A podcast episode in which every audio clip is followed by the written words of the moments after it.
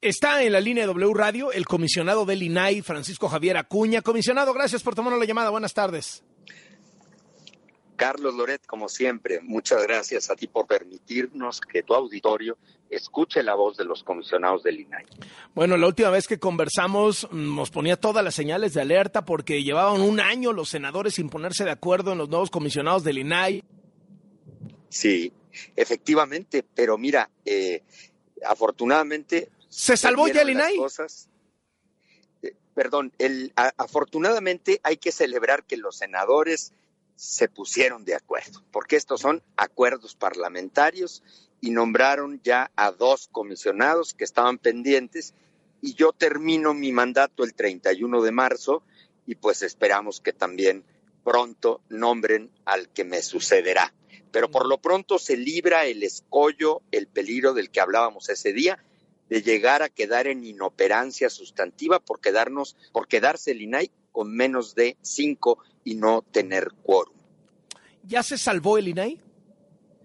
A ver, se salva de quedarse interrumpida su, función. Por supuesto que la institución como tal, y lo sabes tú y lo sabemos todos, pues no goza de simpatías de, del presidente de la República y naturalmente... Ahorita, ahorita porque anda muy concentrado en lo del INE, pero si no, ya estaría dándoles con tubo. Pero no, no, no creas, se encuentra siempre un ratito para dedicarnos de vez en cuando a alguna, alguna aspa. Y, y, bueno, eso es delicado porque estamos viendo ahora cómo está pasando con la Corte.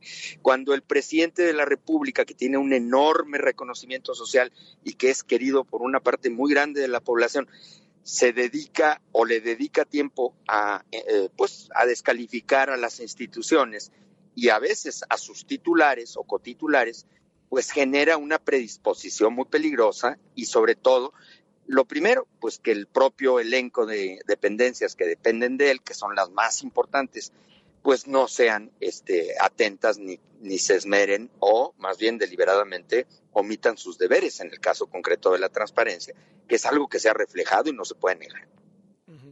Eh, ¿Qué va a hacer el comisionado Francisco Javier Acuña a partir del 1 de abril que ya no será comisionado?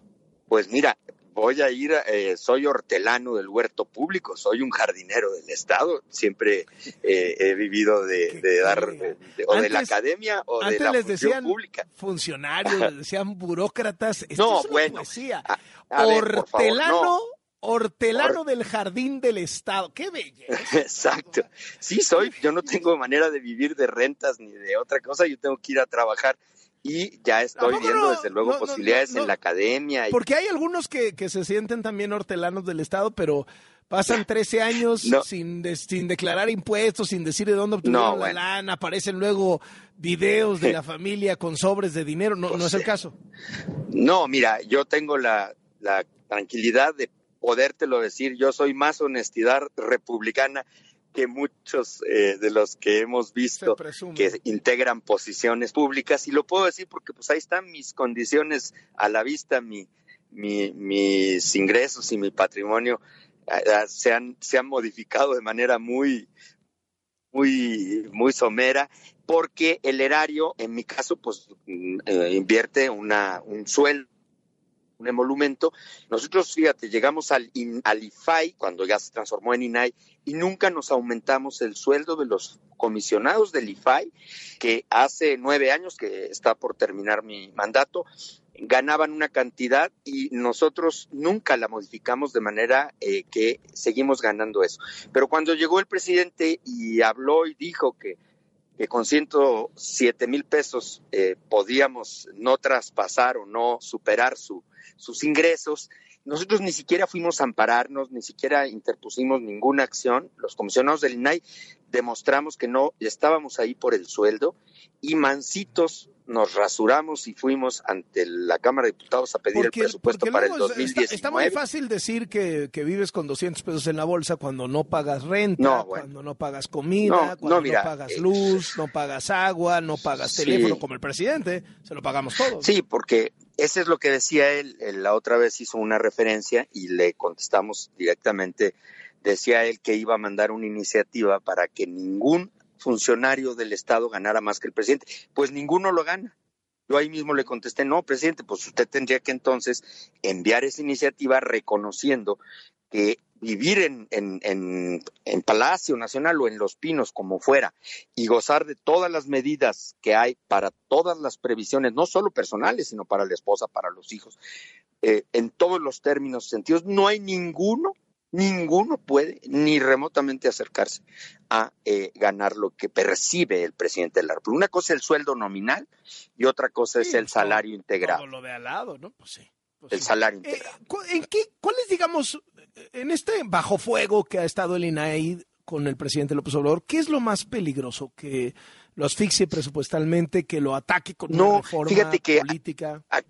qué, bueno que lo preguntan. A ver, la, asfixia económica solo comenzó a darse entre el 2018 y 2019. Del 2019 al 2020, el INAI tuvo que reducir, o bueno, le redujeron los diputados el 25% del presupuesto. Ese fue un salto muy peligroso. Sí creíamos que íbamos a seguir por esa vía hasta llegar a la inanición. No, pero eso en 2021 se, se frenó y ya los presupuestos del 2021 y del 2022 y del 2023 no han ido por debajo, incluso se volvieron a colocar en una condición muy parecida al 2017-2018. O sea, es decir, regresó la dotación presupuestal, por ahí no ha habido la vía de, buscar asfixia. En cambio, sí estuvimos con el peligro ahora de eh, caer en inoperancia por retraso excesivo de nombramientos. Ya vimos que eso también ya se saltó. La colonización, dicen algunos de los integrantes del Pleno, a través de personas que pudieran parecer afines a su, a su propia manera de, ver las cosas y de pensar, pues no, creemos que los eh, comisionados que han estado, se han estado nombrando tienen eh, pues eh, una manera de demostrar que tienen una, un, un ejercicio, vamos a decir, previo ajeno a una militancia específica. esa parte tampoco, pero no es menor el asedio que directamente se le da a la institución por la máxima voz del máximo eh, ocupante de, las, de los encargos públicos. Que eso es lo que digo yo, no es menor por lo que produce en efectos directos e indirectos, ¿no? Hay que ser objetivos. Bueno, nos quedamos ahí en el tema de los hortelanos, pero ¿qué, qué, va a hacer entonces, comisionado? no, me voy seguramente a la academia a, a ser profesor de universidad como lo fui tantos años y a buscar naturalmente desde ahí seguir eso sí, no hay que perder, eh, tenemos el deber de irradiar la democracia, la tenemos que conservar todos, se necesita que donde estemos hagamos ejercicio de controles sociales para que el gobierno, el que lo sea, el que lo tenga, eh, respete diques, respete puntos de, de, pues, de tope, de tope para no aplastar derechos. Estamos viviendo un momento crítico en las libertades públicas, la inseguridad pública está expansiva y ya, ya, ya trastornó la, la realidad. Ojalá que podamos desde la academia servir para, eh, pues para que se ejerciten los derechos y las libertades y no sea sofocada la democracia. Eh, ¿Preocupa la selección de los nuevos de los nuevos cuatro consejeros del INE? Bueno, nosotros participamos eligiendo a dos estupendos perfiles para que fueran a ese trabajo tan grande y tan importante que están haciendo ya ahora. Sergio López Ayón y Maite Azuela fueron las eh, posiciones que nosotros nombramos en un consenso eh, blindado, nosotros completamente de acuerdo, los cinco en ese momento, elegimos dos personas que son verdaderamente inobjetables que pueden hacer un papel seguramente muy grande. Y pues en eso ojalá que los otros integrantes de ese sínodo eh, hagan bien su deber porque sí, sí es imprescindible salvar al INE de una situación que pueda caer en una, eh, pues simple y sencillamente, en que se vuelva, que se vuelva incapaz de darle certeza y certidumbre a los mexicanos sobre las elecciones.